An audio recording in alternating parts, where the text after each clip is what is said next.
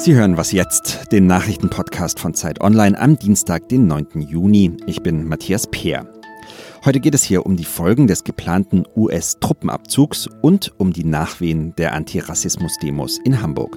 Zuerst aber die Nachrichten. Wie groß ist das Rassismusproblem in Deutschland? Antworten darauf soll der Jahresbericht der Antidiskriminierungsstelle des Bundes liefern, der heute vorgestellt wird. Eine wichtige Zahl ist schon bekannt geworden. 1176 Mal haben sich Betroffene im vergangenen Jahr an die Behörde gewandt, weil sie sich aufgrund ihrer ethnischen Herkunft diskriminiert gefühlt haben. Das sind 10 Prozent mehr Fälle als im Vorjahr. Für Bernhard Franke, den Leiter der Antidiskriminierungsstelle, sind die Zahlen besorgniserregend. Er sagt, Deutschland tut nicht genug gegen Rassismus. Das Bundesverfassungsgericht wird heute darüber urteilen, ob Bundesinnenminister Horst Seehofer seine Neutralitätspflicht als Amtsträger verletzt hat. Das wird ihm von der AfD vorgeworfen. Im September 2018 erschien auf der Website des Bundesinnenministeriums nämlich ein Interview, in dem der Minister das Verhalten der AfD-Bundestagsfraktion als staatszersetzend bezeichnet hatte. Die AfD findet, dass das ihr Recht auf Chancengleichheit verletzt hat. Seehofer wies den Vorwurf zurück. Redaktionsschluss für diesen Podcast ist 5 Uhr.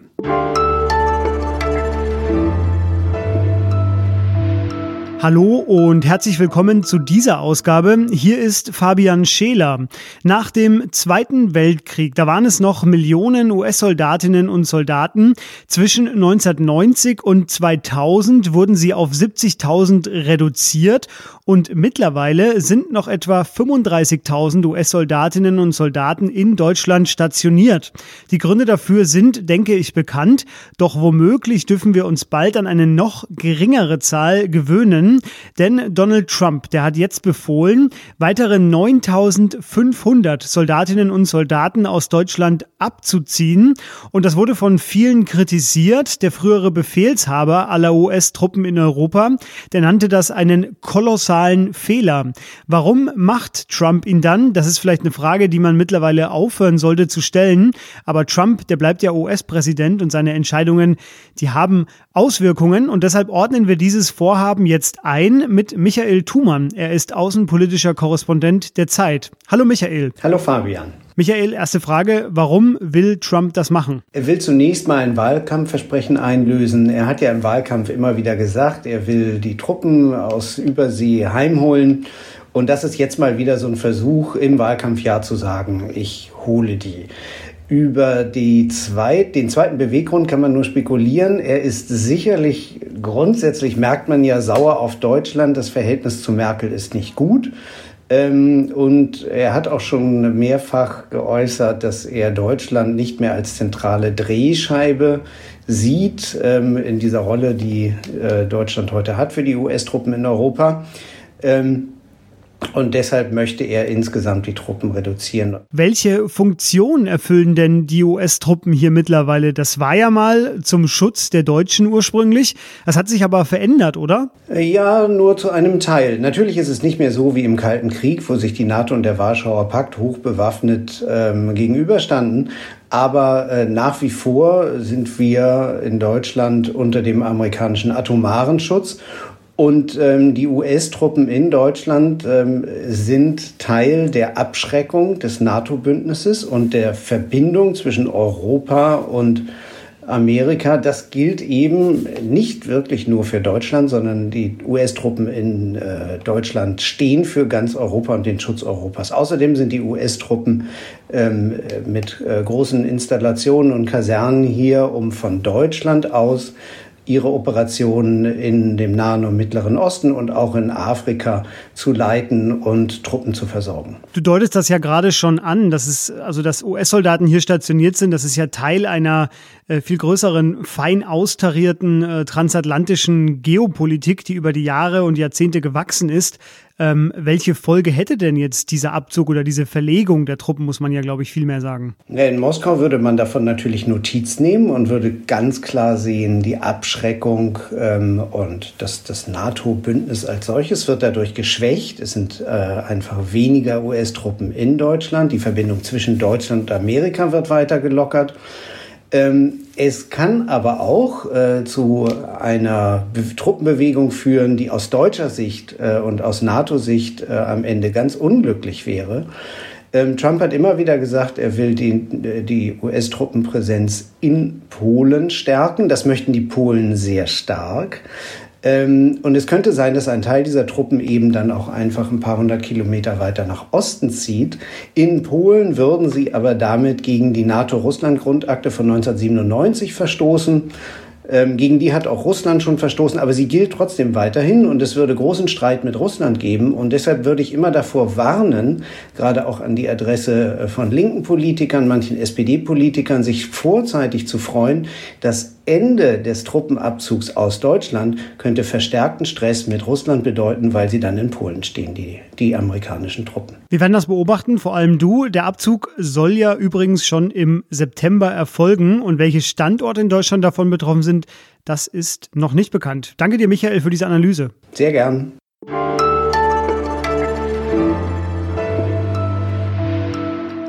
Und sonst so? Auch in Portugal hat am vergangenen Wochenende die Fußballliga wieder angefangen, wie die deutsche Bundesliga auch, unter Ausschluss der Zuschauer und mit Hygienekonzept. Aber es geht weiter und es geht um den Titel. Der FC Porto, der führte die Tabelle an bis zur Unterbrechung. Jetzt aber verlor Porto das erste Spiel nach der Pause gegen den Aufsteiger Famalicão mit 1 zu 2. Und jetzt raten Sie mal, wer das erste Tor für Porto nach der Corona-Pause geschossen hat. Das zwischenzeitliche 1 zu 1. Richtig, Sie haben es wahrscheinlich geahnt, es war kein geringerer als Jesus Corona. Ein schöner Schuss aus wenigen Metern, ich habe es mir extra angeschaut. Coronas Torjubel, der war allerdings hygienisch noch nicht ganz korrekt.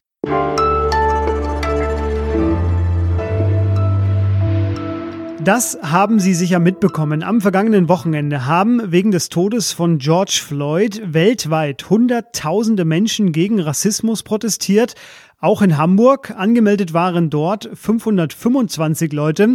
Es kamen aber ungefähr 14.000. Ein Foto und verschiedene Videos, aufgenommen am Abend, entwickelt sich aber nun im Nachgang zu einem größeren Thema. Es ist zu sehen, wie etwa 40 Leute an einer Wand stehen, festgehalten von der Polizei. Und äh, die Polizei teilte im Nachgang dieser Demonstration mit, sie habe am ganzen Tag elf Personen festgenommen und 36 dann auch in Gewahrsam. 20 Minderjährige waren darunter und der oder die jüngste war erst 13 Jahre jung.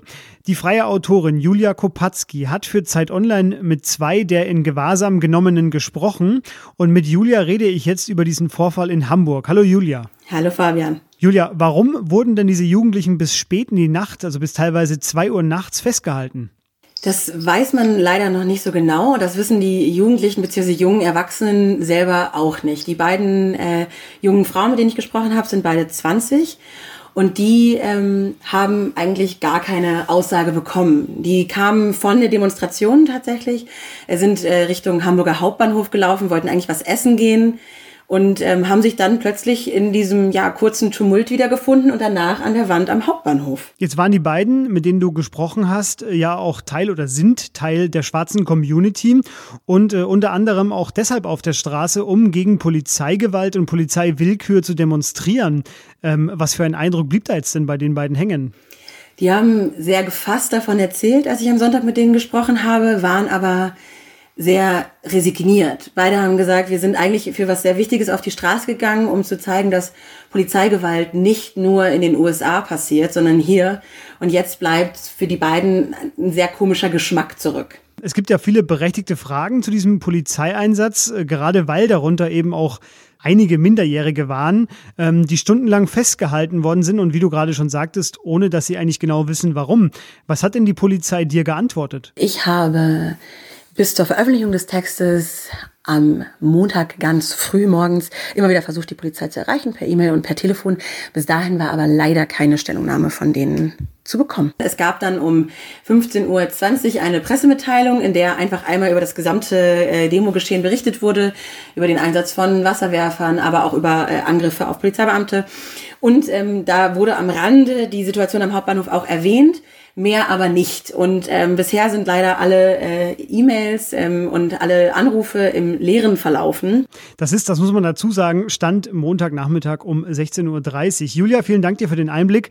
Und äh, den ganzen Text von Julia sowie die Pressemitteilung der Polizei, die packe ich Ihnen wie gewohnt in die Show Notes. Die meisten, äh, so schreibt es Julia, trugen auf dieser Demo Mundschutz. Abstände konnten aber wegen dieser Masse an Personen nicht immer eingehalten werden. Mal abwarten, ob es auch am kommenden Wochenende wieder zu Demonstrationen in deutschen Städten kommen wird. Sie werden es hier bei uns dann vermutlich hören. Das war es jedenfalls für den Moment. Was jetzt at zeit.de ist unsere Mailadresse für Fragen und Kritik.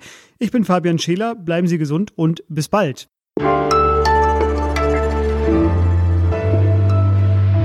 Warst du auch unterwegs auf der Demo?